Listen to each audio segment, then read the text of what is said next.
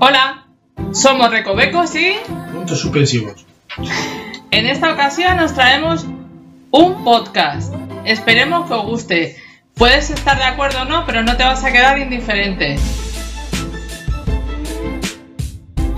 Y ya sabes, sígueme en mi canal y suscríbete y Dale un like. Por cierto, tiene- tenemos al final tomas falsas. Y en este podcast tenemos una gran sorpresa, la colaboración inestimable de nuestro amigo Raúl, del canal Vamos a hacerlo bien, que va a hablarnos sobre el cine y sus curiosidades. Hola, hoy vamos a hablar de películas de los años 70 en adelante, así que nos consideramos un poco cinéfilos. Y hemos traído como colaboración al friki de las películas, no te molesta lo de friki, ¿verdad? Para nada. Vale, a Raúl de su canal Vamos a hacerlo bien. Y además, Saluda. hola, y además vamos a hacerlo bien. Lo del podcast. Ay, ay. Aparte Es que con todo. Raúl hay que hacerlo todo bien, ¿eh? que si no, chungo. Y como siempre, y ante todo, puntos suspensivos. Hola, buenos días, Raúl. Buenos días. Muy buenas, muy buenas a todos. ¿Cómo estamos? Aquí, eh, a pasar la mañana, a ver qué tal sale el día. Pues vamos a hablar un poquito de cine, Pues me parece Pues- estupendo. porque el cine es el séptimo arte, digamos, ¿no? Es una es un poco lo que nos evade de las cosas terribles que nos pasan en el mundo. Sí, siempre dicen que la realidad supera la ficción. Así que, ¿A quién no le gusta estar tumbado en el sillón con unas palomitas y una película? un cachito de pan, Claro. O bollo, o bollo también. Vale. uno- uno- sí, lo bollo, lo bollo, lo bollo, qué maravilla. unos croissants que hace Raúl en su, en su canal. Lo que pasa es que se tarda tres días en hacer. No, No. se puede hacer la cosa rápido. Pues eso, vamos a hacerlo bien. Claro. Y luego el cine tiene una cosa que es curiosa, porque si bien nos entretiene, mm, el cine lo buscamos para dos cosas. O bien que nos olvidemos de los problemas que tenemos, o bien ver a alguien que tiene problemas muchísimo más gordos que nosotros. Mal de mucho consuelo de tontos, ahí la verdad. Raúl. Pues si queréis podemos empezar a hablar un poquito del cine de los 70, que yo creo que fue un poquito cambió muchísimo con relación a los 60, porque nos se estaban moviendo en un ámbito social bastante complicado, porque en Estados Unidos sobre todo, es que es la meca del cine, para que nos vamos a engañar, Exactamente. Porque- Luego les copiamos, porque aquí en cine español lo tenemos complicado. que se hacen grandes películas en Sí, España, sí, sí. pero no es- existe ese concepto de industria que tienen allí, de hay que ganar dinerito con esto. Sí, Y si bien en los años 50 en Estados Unidos habían empezado ya con el rollo, sobre todo, es muy triste decirlo, pero con el rollo asesino en serie. y te Eh, viene lo del este que queda genial, lo de Sí, ¿no? Eso es una avioneta, porque eh, estamos grabando en- con unos sistemas de seguridad impresionantes. En la calle, con las mascarillas, porque estamos como estamos. Estamos en directo. Con la distancia de seguridad, cuando he venido yo con punto suspensivo en el coche. Pero bueno, vosotros Disculpa, sois cohabitantes, entonces vosotros Sí. podéis estar juntos donde queráis. Me han llamado cosas peores, pero sí, cohabitante. Es, es una cosa buena va a decir la gente, eres un cohabitante. Y le escupes. Eh, es- se estaban moviendo en los años 70, estaban empezando ya con el rollo muy duro de asesino en serie. Digamos que Ted Bundy empezó a actuar en los años entre el 74 y el 78. Y fue yo creo que de los primeros que, que los medios de comunicación y la policía y la gente se empezaron a dar cuenta de cómo una sola persona puede llegar a hacer tanto mal a tanta gente en tan poco tiempo y eso les cambió mu- psicológicamente les cambió muchísimo. Y entonces el cine de los 70 empieza a ser un poco más deprimente. Sí. los malos son más malos. Los buenos no son tan buenos. Mm. y si y si tienen ese, ese cine más más siniestro. Date cuenta que aquí en España, por ejemplo, esto de las matanzas que hacen en los colegios, aquí en España no se ha visto. no por suerte y Así que- sí, madera sí. para que no ocurra Sí, porque imitamos lo, tanto lo bueno como lo malo. Sí, pero lo, lo malo por suerte no tenemos tanto, no imitamos tanto lo malo, porque aquí el asesino en serie no es una cosa que, se, que tengamos muy. Ha habido alún caso, Mm. una persona que ha matado cuatro o cinco personas, Pero, Me cago así. Sí, a ver, pero es una tontería comparado sí, no, con no, no. gente allí que han matado a 20, 30 Sí. personas que Ya, pero es que en América se hace todo a lo bestia. todo a lo bestia. Todo a lo bestia. No hacen peliculilla, tal, no, hacen todo lo bestia. Sí.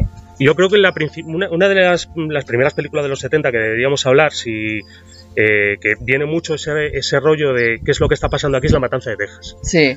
La Matanza de Texas que se estrenó en 1974, eh, dirige Todd Hooper, que es, eh, si no me equivoco, es la primera peli que, que dirige Todd Hooper. Me puedo estar equivocando, pero yo creo que, que no.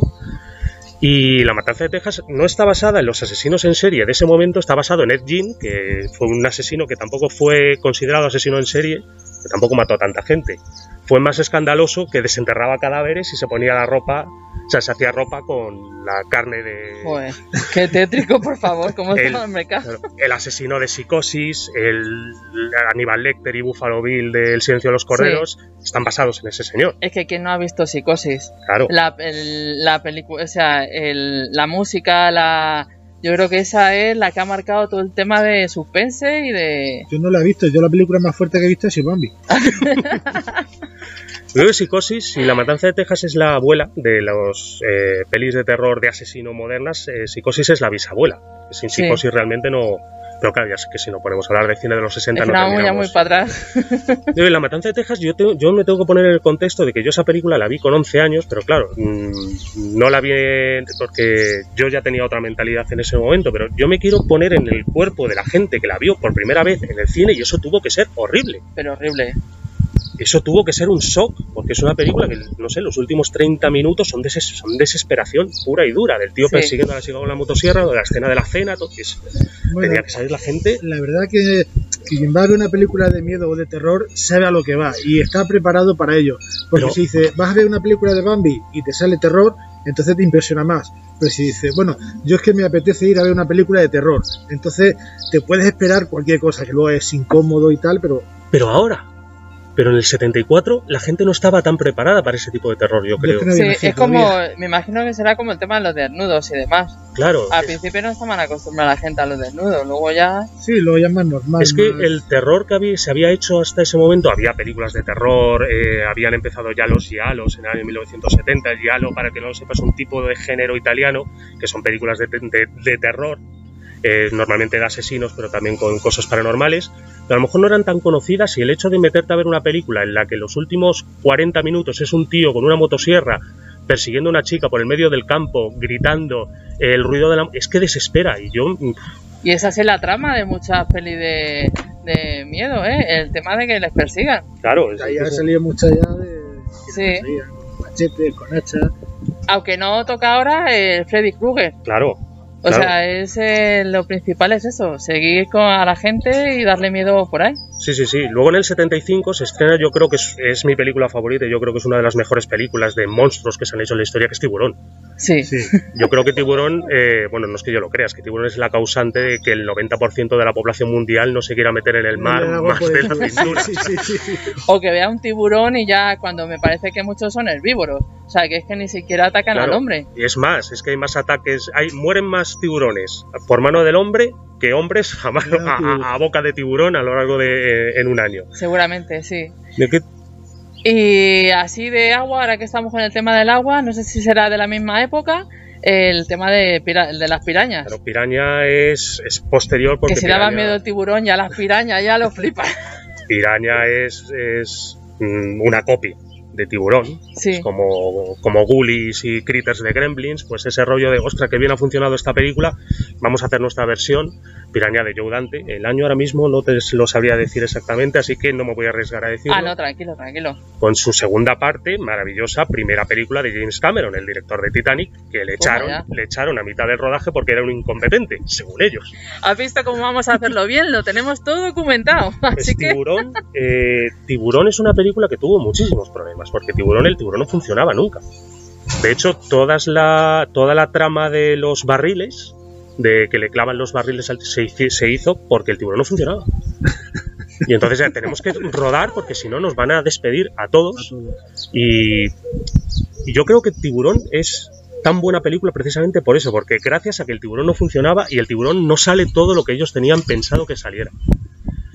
Y bueno, Steven Spielberg había hecho anteriormente una solamente una película, dos películas para cine eh, y Tiburón, eh, digamos que es la película que marcó un antes y un después de ese señor, porque ese señor era prácticamente un desconocido y cuando se estrenó Tiburón empezó a estar en boca de todo el mundo. ¿De quién decías que era Tiburón? De Steven Spielberg. Exacto.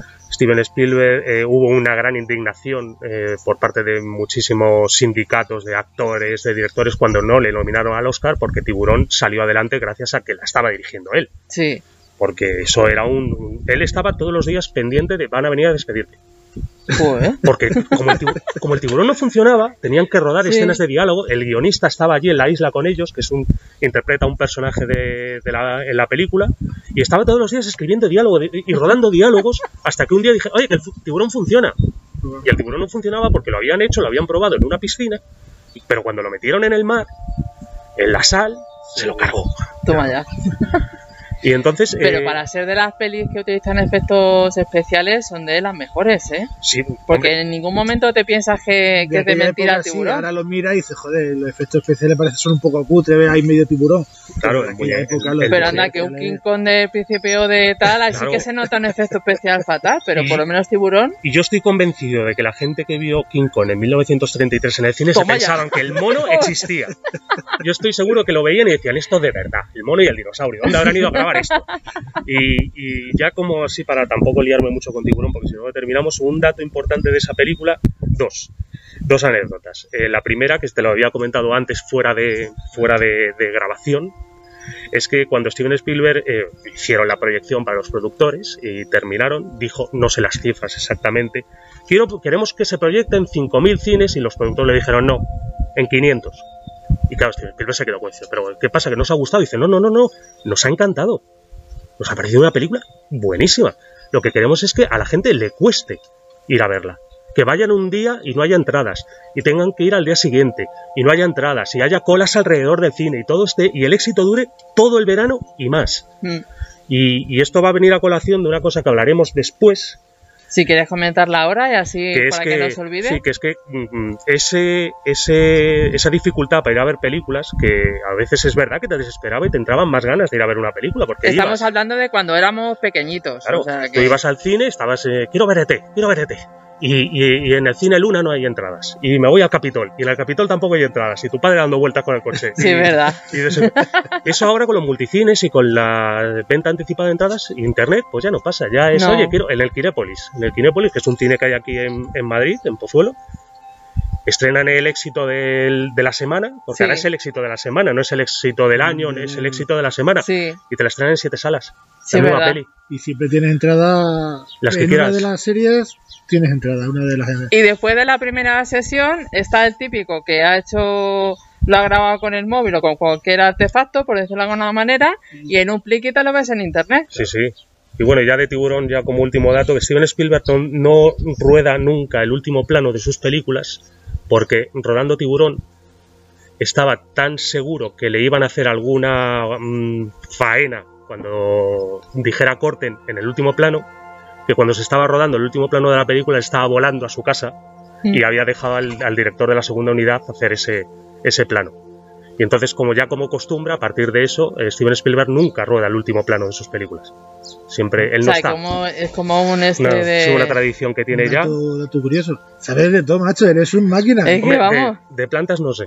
Ah, bueno, yo te enseño. Yo cuando sea mayor quiero ser como tú, pero cuando sea muy mayor, muy mayor, Yo también quiero ser como yo cuando sea mayor. no veas cómo controla los pequeños detalles. Venga, Sí. sigue, Raúl. Del 76, ya nos pasamos al 76 porque el 70 vamos a pasar un poquito por encima. Sí. eh, tenemos el nacimiento de una de las sagas cinematográficas eh, más importantes de la historia, que es el nacimiento de Rocky. Claro, Claro. por favor. Rocky, Sí, que, que es clásico. que se han, estrenado, se han estado estrenando pelis de Rocky hasta el año pasado. Sí, bueno, sí, el sí. 2019, en este Claro. caso hace dos años. que Sí, es sí, sí. De las pocas cosas que sé es el Sylvester Stallone. Sylvester Stallone, que desde mi punto de vista es una persona que está muy, eh, muy infravalorada. Sí. Yo pienso que Sylvester Stallone es un actor como la copa de un pino. Pero yo creo que es por el físico. El físico da un poco así de que es un poco toladillo, Y que ha hecho películas míticas, ha hecho Rocky, Sí, ha sí, hecho sí. Rambo, ha hecho. Y es que- acorralado. Y es que si tú te fijas, Rocky no habla ni se mueve igual que John Rambo. ni John no, Rambo no, se no, mueve no, habla no, no. igual. Es que Cada película tiene su estilo y su clase y no, no mezcla en ningún momento ni uno ni otro. Y Sylvester Stallone estuvo nominado al Oscar a la mejor actor cuando se estrenó Rocky. Ya lo estuvo nominado cuando se estrenó eh, Creed en el año 2017, si no me equivoco. Sí, bueno, Es vamos. Creed desde el 2017, tendría que comprobarlo ahora mismo. Tu, tu. Sí, vamos, por ahí. Sí, andamos. bueno, por ahí anda.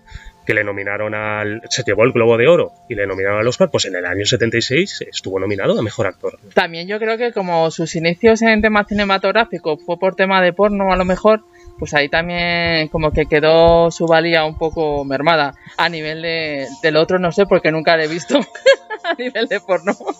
Y si es verdad que a mí me parece que hace un papelón. En Sí. Rocky hace. Tiene una escena, la escena en la que va Mickey a verle, a, a decirle que tiene que, que quiere entrenarle, pero cuando ya, ya le han ofrecido el combate contra Apolo, Mm. que el tío le empieza a decir que, que él le ha pedido ayuda anteriormente y que no y que no se la dio y que ahora que sí que se que tiene un combate importante viene y se, se mete en el armario Eh, ¿Te sabes claro, se, diálogo? ¿Te sabes?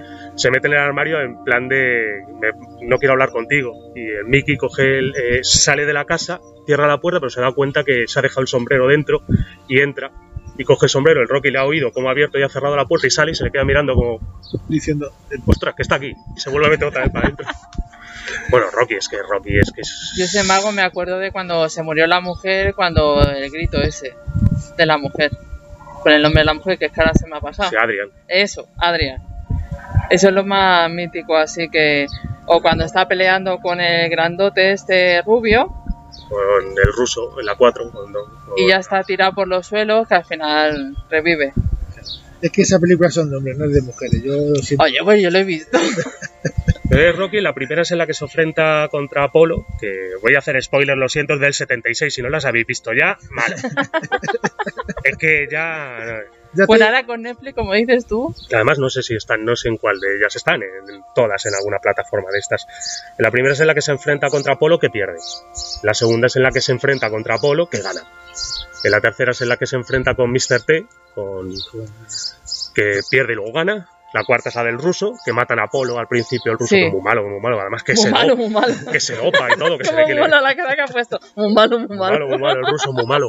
Que luego al final, bueno, de hecho ese mola muchísimo cómo, cómo transforman el personaje del ruso, que es el malo de Creed 2, que es el que, entre, que está entrenando a su hijo para que se enfrente al chavalín que ha entrenado Rocky en la segunda parte de Creed. Es la última que hemos visto, que, No sé, bueno, que va uno morenito y le dice Sí, a... sí. Ah, vale. Que sí, que Diego está hablando. No, Sí, Rocky Eso es lo hemos visto. Y ahora lo último que está es Rocky, la última que yo recuerdo es Rocky que está entrenando al hijo, pero ya al hijo, Al hijo ya de grande, Apolo. grande. sí, sí, sí. Pues de esas hay dos, que es en la que... Ah, que hay dos. Sí, empieza a entrenar al hijo de Apolo y luego han hecho la segunda parte, Creed 2, que se estrenó en el 2019, Esa que es el, el ruso con su hijo, Con su hijo. que le propone un combate a...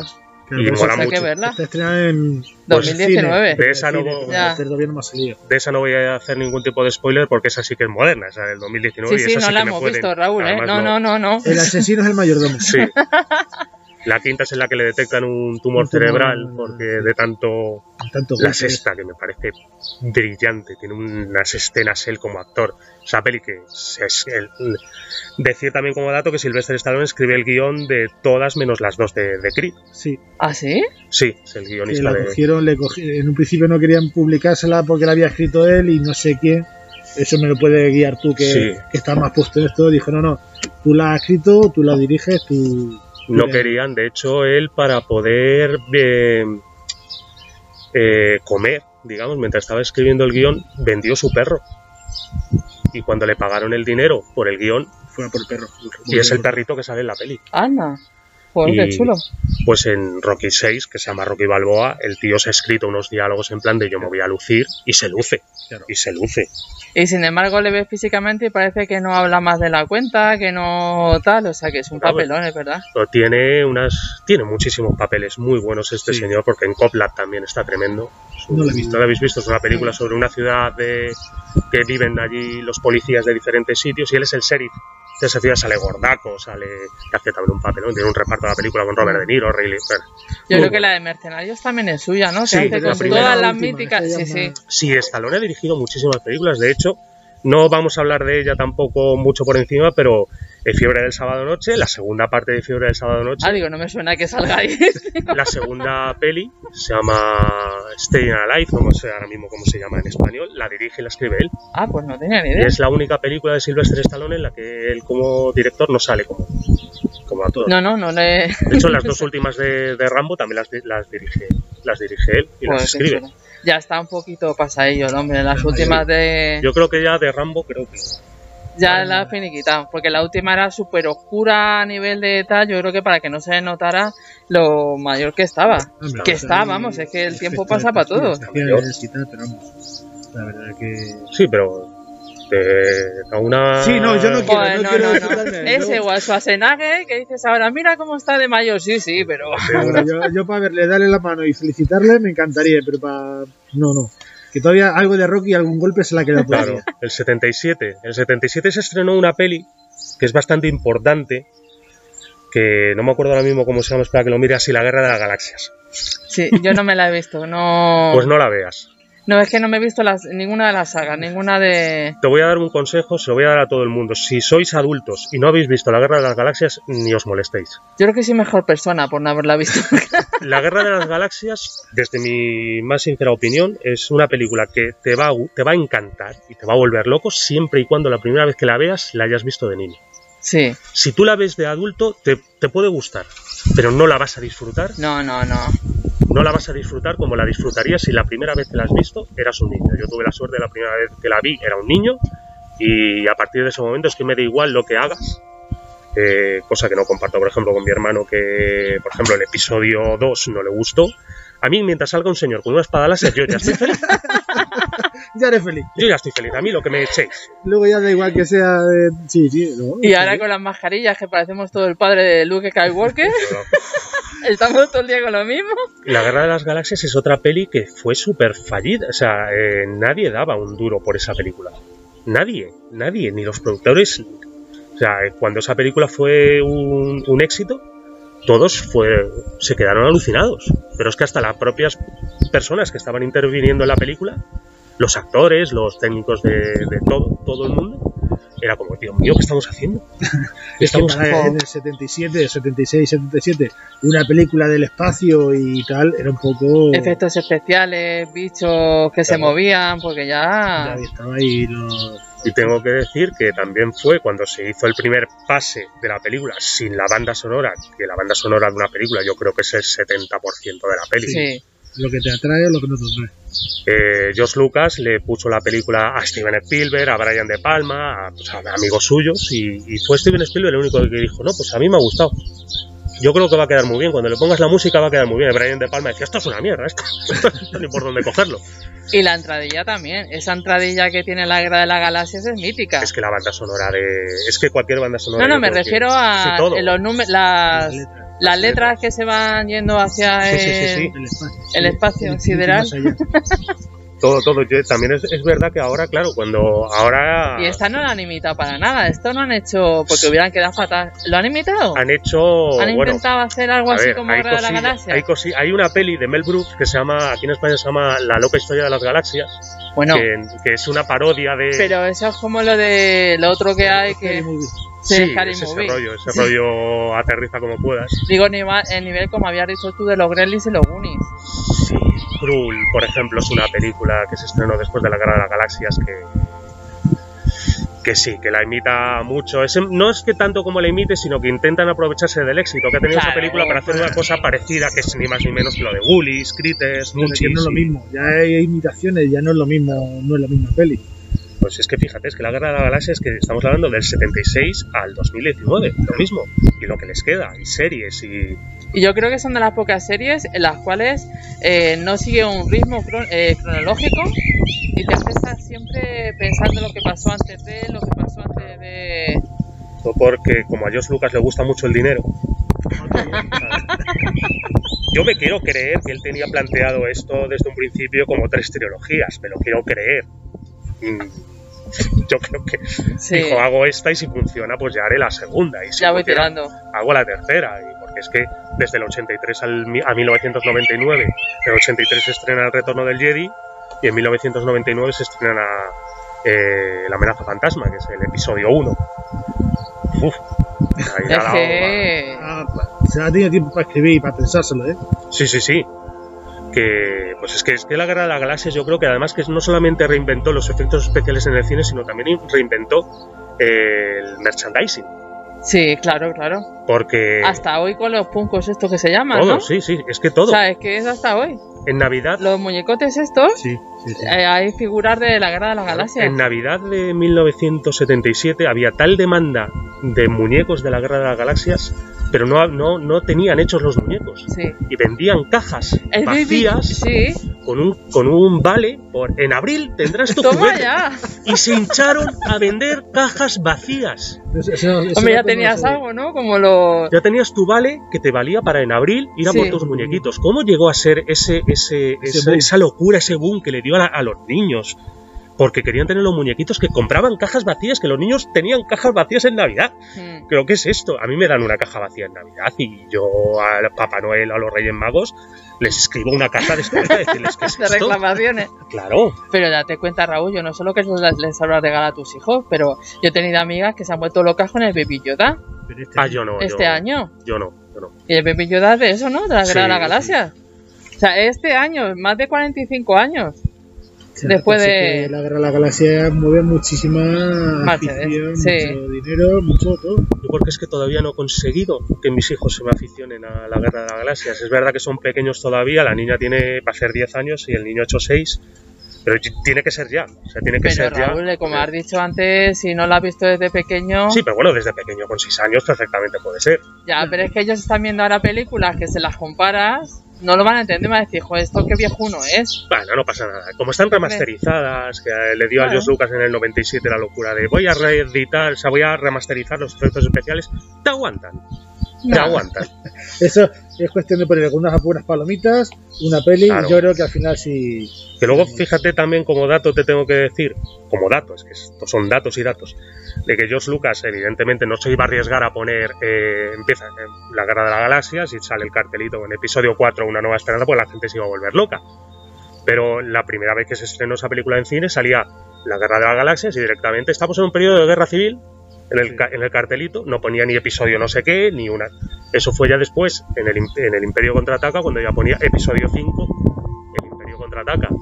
Y cuando se reestrenó la Guerra de las Galaxias, que se reestrenó en el, en el 80, se reestrenó cuando se estrenó el Imperio Contraataca, ya lo ponía. Episodio 4, Una Nueva Esperanza.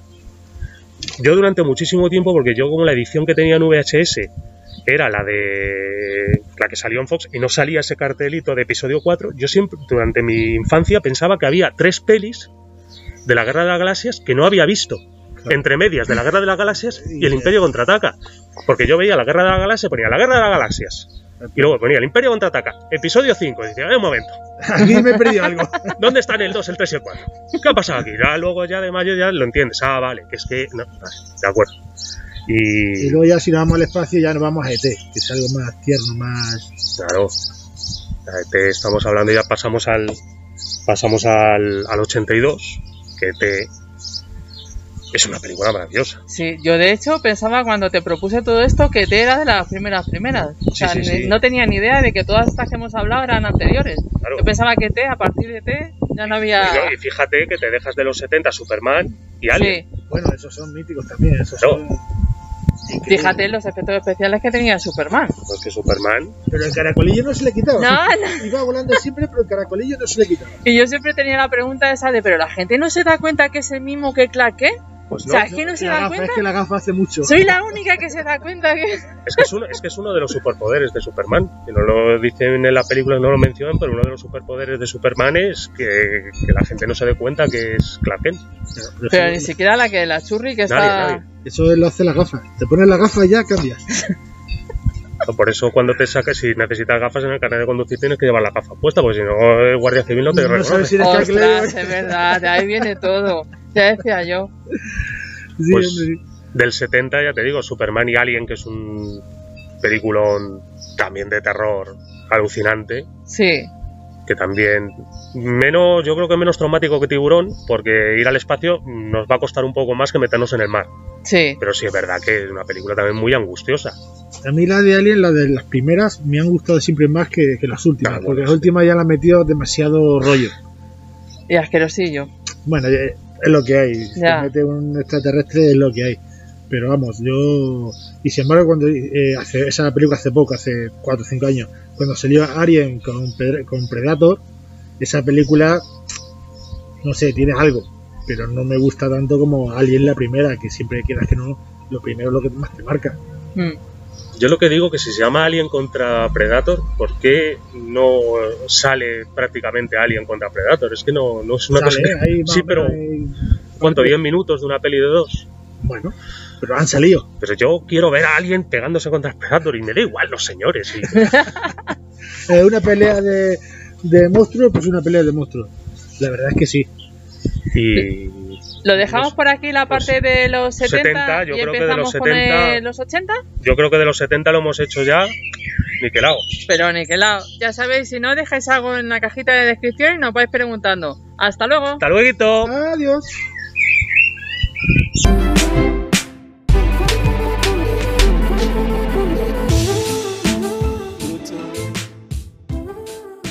No veo nada.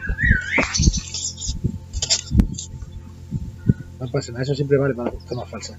A lo mejor me he enrollado mucho. o No, no, no, está genial. Además, si sa- sabes todos los datos, sabes todas las. Que a veces me da miedo ponerme a hablar.